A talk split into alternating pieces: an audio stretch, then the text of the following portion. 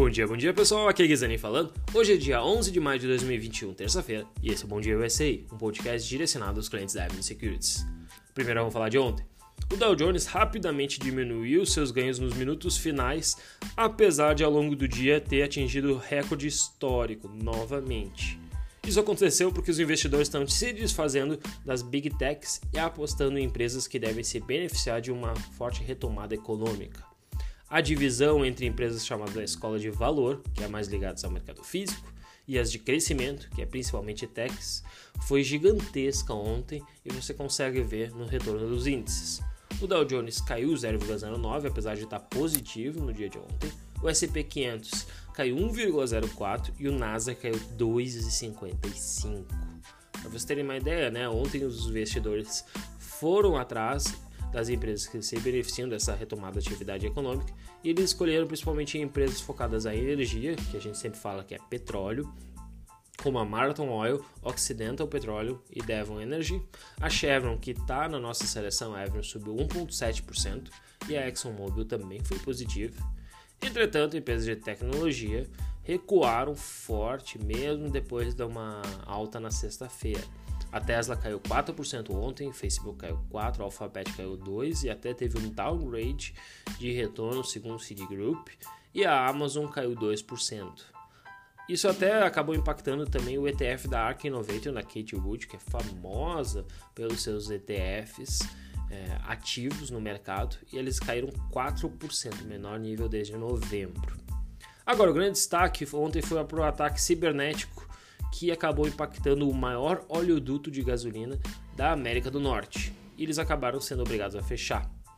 Para quem não viu, uma misteriosa organização russa conhecida como DarkSide colocaram o maior canal de produtos refinados dos Estados Unidos, que é chamado de o Colonial Pipeline, de joelhos depois de um ataque cibernético esmagador. Lembrando que o Colonial Pipeline é conhecido como a jugular do sistema de produtos de combustíveis dos Estados Unidos eles transportam 2,5 milhões de barris por dia entre a costa do Golfo para o nordeste americano. E o ataque da DarkSide envolveu principalmente o uso de um ransomware, que para quem não sabe é onde os, os hackers eles instalam um software ilícito para assumir o controle do computador da vítima. Né? Os hackers supostamente teriam roubado quase 100 GB de dados do sistema do computador, trancaram os computadores e exigiram que a colônia é, pagasse, fizesse um pagamento, que na verdade não se provou que eles tenham pago. A única coisa que eles disseram é que eles desligaram proativamente certos sistemas para tentar conter essa ameaça. O governo já disse que está tomando as medidas para amenizar o problema na cadeia de abastecimentos. Entretanto, analistas como Army Jafe disseram que o ataque é mais significativo e bem sucedido à infraestrutura dos Estados Unidos que ninguém nunca viu isso. E eles dizem que eles têm sorte se alguma coisa que não seja alarmante vier a acontecer. O gasoduto, né, que é a principal fonte de diesel e energia, por exemplo, para combustíveis de aviação da Costa Leste, ele chega a transportar 100 milhões de galões de refinaria é, por dia. E isso é extremamente impactante para centros financeiros como centros de aeroportos como Atlanta, Carolina do Norte e Nova York, que como sabe são grandes hubs e que retomaram já boa parte da sua atividade de aviação, dado que a América do Norte aí tem visto o seu país abrir com a atividade econômica. O dano todo naturalmente deverá ser calculado depois e dependerá do tempo e da duração dessa interrupção. Se o gasoduto ficar parado, por exemplo, 5 ou 6 dias, isso realmente pode levar à escassez e aumentar ainda mais os produtos. Na noite anterior, o Colonial havia restaurado alguma parte do seu sistema, mas ainda não as suas quatro linhas. E lembrando que isso não é a primeira vez tá, que a gente tem visto um ataque cibernético.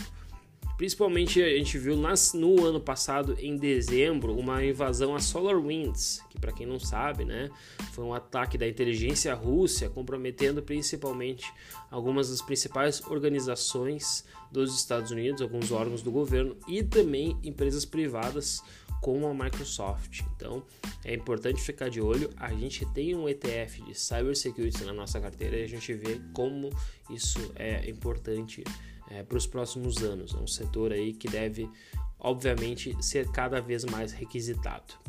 Agora vamos falar de petróleo. Os contratos da WTI encerraram em queda ontem só 0,09, enquanto o Brent subiu 0,17. Então notem que os preços do mercado ainda não refletiram aí um possível aumento por causa desse solarento, porque eles ainda têm que ver uh, se foi grave ou não. Entretanto, mesmo assim como eu falei, como várias empresas acabaram se beneficiando disso, o índice de energia XLE foi o que mais subiu ontem, 0,77, em dia de mercado de queda, né, como a gente viu, por causa do ataque cibernético. E as empresas aí que mais pesaram foram as empresas de tecnologia, como a gente falou no início do podcast, 2,17 queda para o XLK e biotecnologia caiu caindo 3,14.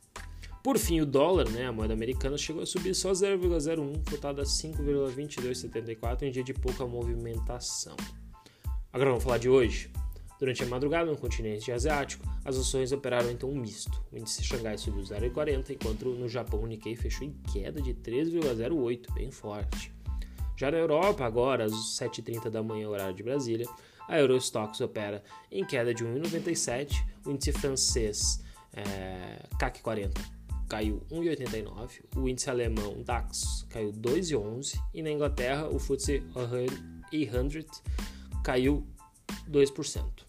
Já os futuros americanos também estão em queda, no Nasdaq 1,26, o S&P 500 0,78 e o Dow Jones 0,50, mostrando que a gente deve ter hoje um dia negativo.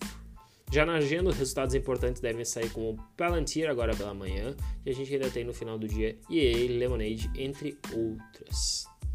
Agora vamos falar de resultados de algumas empresas que saíram. Lembrando que a gente tem mais alguns resultados importantes essa semana, principalmente na quinta-feira, algumas grandes empresas ali, Alibaba, Disney, Coinbase, entre outras, vão divulgar seus resultados. Mas o que, que saiu na semana passada? SolarEdge, Tyson Foods e também vamos falar de Simon Properties, beleza? Bom, a SolarEdge, a empresa divulgou os lucros do primeiro trimestre e eles superaram as expectativas com relação aos analistas. Isso não é a primeira vez que a gente tem visto, né? E para quem não conhece a empresa, a SolarEdge é uma fornecedora de Israel, mas que está domiciliada nos Estados Unidos, e ela fornece otimizadores de energia, além de inversores solares e sistemas de monitoramento de matriz fotovoltaica. Esses produtos, que para quem não sabe, eles visam aumentar a produção de energia solar por meio de um rastreamento de pontos de máximo e nível de um módulo. Então, por exemplo, aquelas energias células fotovoltaicas, elas vão se movimentando e vão tentando maximizar os ganhos dos painéis solares. A empresa ganhou 98 centavos por ação durante o período e apresentou uma receita de 405 milhões. Os analistas esperavam 80 centavos em vez desses 98 e um lucro de 395 milhões, uma receita, desculpa.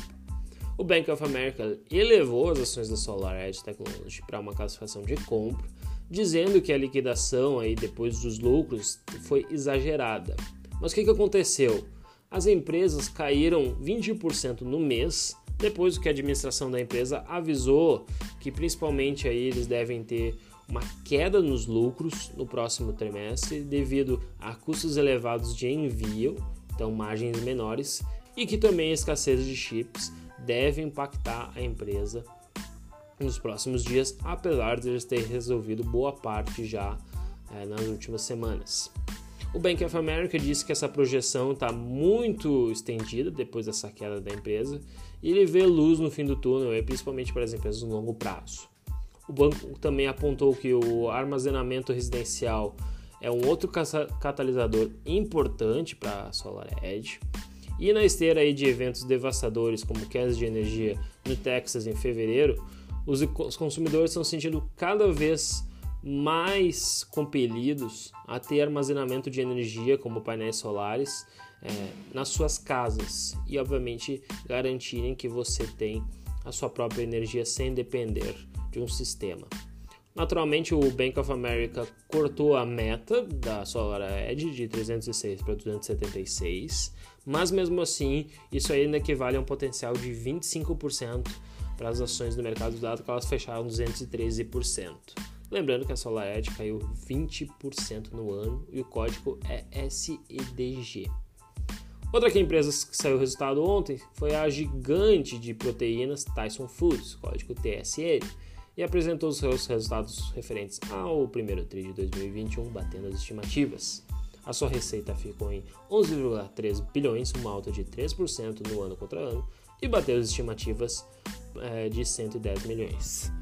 Ainda, segundo o resultado, foi um modesto, devido principalmente a um temporal mais frio né, e desafios trabalhistas ainda por conta do Covid. Já o segundo maior segmento da empresa obteve ganhos aí com porcos, que cresceram 17%, e a receita ficou em 1,48 bilhões. Já o lucro operacional desse segmento caiu 36%, enfrentando os mesmos contramentos do segmento, por exemplo, aqui no Brasil que a gente tem a BIF, que é a Minerva, né? Porém, o preço médio é, praticado aumentou no segundo trimestre e tende a ser positivo no próximo semestre. O lucro por ação ficou 1,34, uma alta de 68% frente ao mesmo período. O fluxo de caixa operacional foi de 1,35 bilhões, uma alta de 7%. E o indicador que mede o nível de alavancagem da empresa, a dívida EBITDA, ficou em duas vezes, um patamar saudável. Para quem não conhece a Tyson, ela é uma empresa de alimentos que opera no mundo todo. Ela fornece aproximadamente 20% da carne bovina, suína e de frangos consumidas nos Estados Unidos a empresa comercializa produtos como da marca Tyson, Jim Dean, Dow Park, State Fair, entre outros. Foi fundada em 1935 né, e tem sede no Arkansas. As suas ações acumulam alta de 22,3% no ano e mais de 30% nos últimos 12 meses. O interessante é que ela negocia 12 vezes lucro para 2021, um desconto de 45% frente a seus pares. É, e pelo price, causa, comparando em price earnings, né? E ela tem entregado um dividend yield de 2,3% nos últimos 12 meses. Então é um outro case aí que é interessante para vocês darem uma olhada. Por fim, a gente ainda tem a Simon Properties Groups, SPG, que é o maior proprietário de shopping center dos Estados Unidos e divulgou seus resultados referentes ao primeiro TRI de 2021. As suas ações totalizaram cerca de 1,2 bilhões de euros, uma queda de 8% no, de receita, desculpa, uma queda de 8% no ano contra ano. E o FOF, né, que a gente chama, que é o Funds from Operation, que é uma métrica muito importante utilizada para determinar o fluxo de caixa dos REITs, foi de 934 milhões, ou seja, um lucro diluído por ação de 2,48. É um pouco abaixo aí dos 2,78 é, do ano anterior, mas ainda assim foi positivo. Lembrando, tá, gente, para quem não sabe, o FOF, que é esse indicador, imagina que ele é similar a um EBIT no Brasil. A gente naturalmente analisa os lucros da empresa, de um fundo, de um fundo imobiliário, principalmente causa por FOF. Por quê? Porque além dele calcular o lucro operacional, a gente também é, adiciona de volta a depreciação, dado que são imóveis e tende a se é, depreciar, e isso acaba sendo um benefício para o REIT, isso é bem importante, e ele também devolve naturalmente qualquer é, é DTL, qualquer perda ou qualquer ganho, principalmente se coloca, você utiliza o AFOF, que é um outro indicador é, de fluxo operacional, você tira algum capex que a empresa tenha feito para longo prazo e que, obviamente, isso pode ser benéfico e eles conseguem amortizar esses custos. O CEO da empresa, o Dave Simons, disse que as vendas e fluxo de clientes estão melhorando a cada semana, mas ele também continua conservador com as suas perspectivas, porque ele diz que ainda é cedo para saber se essa tendência será duradoura ou apenas de curto prazo. A taxa de ocupação dos seus shoppings e outlets está na casa de 90,8%, uma queda em comparação aos 94 reportado em 2020. E seus principais inquilinos, inquilinos incluem Gap, a, a varejista de moda Le Brands, a dona Victoria's Secrets e a rede de lojas de departamentos Macy's. O preço médio dos seus aluguéis nos seus empreendimentos está se espalhando aí por 37 estados, registrou uma alta de 0,6%, e o Rich também anunciou um provento no valor de 445 milhões ou 1,36 dólares por ação. Lembrando que a Simon negocia hoje um, uh, um preço FOF de 13 vezes para 2021, possui um dividend yield de 4,16. As suas ações subiram 1,45 no dia de ontem e com a notícia de que eles também É, eles e a Authentic Brands estão comprando a varejista. Na verdade, não eles, desculpa. Que a Authentic Brands está comprando a varejista Ed Beer e se juntará a várias outras marcas pertencentes às duas empresas, incluindo, por exemplo, Aeropostales, Forever 21 e Brother Brothers. No ano passado, uh, os papéis acumularam 48% de alta, então a gente vê como um resultado bem interessante para um REIT gigantesco aí no mercado. Bom, pessoal, era isso. Ficaram interessados em algum desses ativos? Assistam hoje a nossa sala de análise às 9h30 da manhã no YouTube da Neve, aberta para todo mundo, onde eu vou comentar mais detalhes desses ativos. E quem quiser me seguir nas redes sociais, Instagram e Twitter é Gui Underline Zanin. Aquele abraço.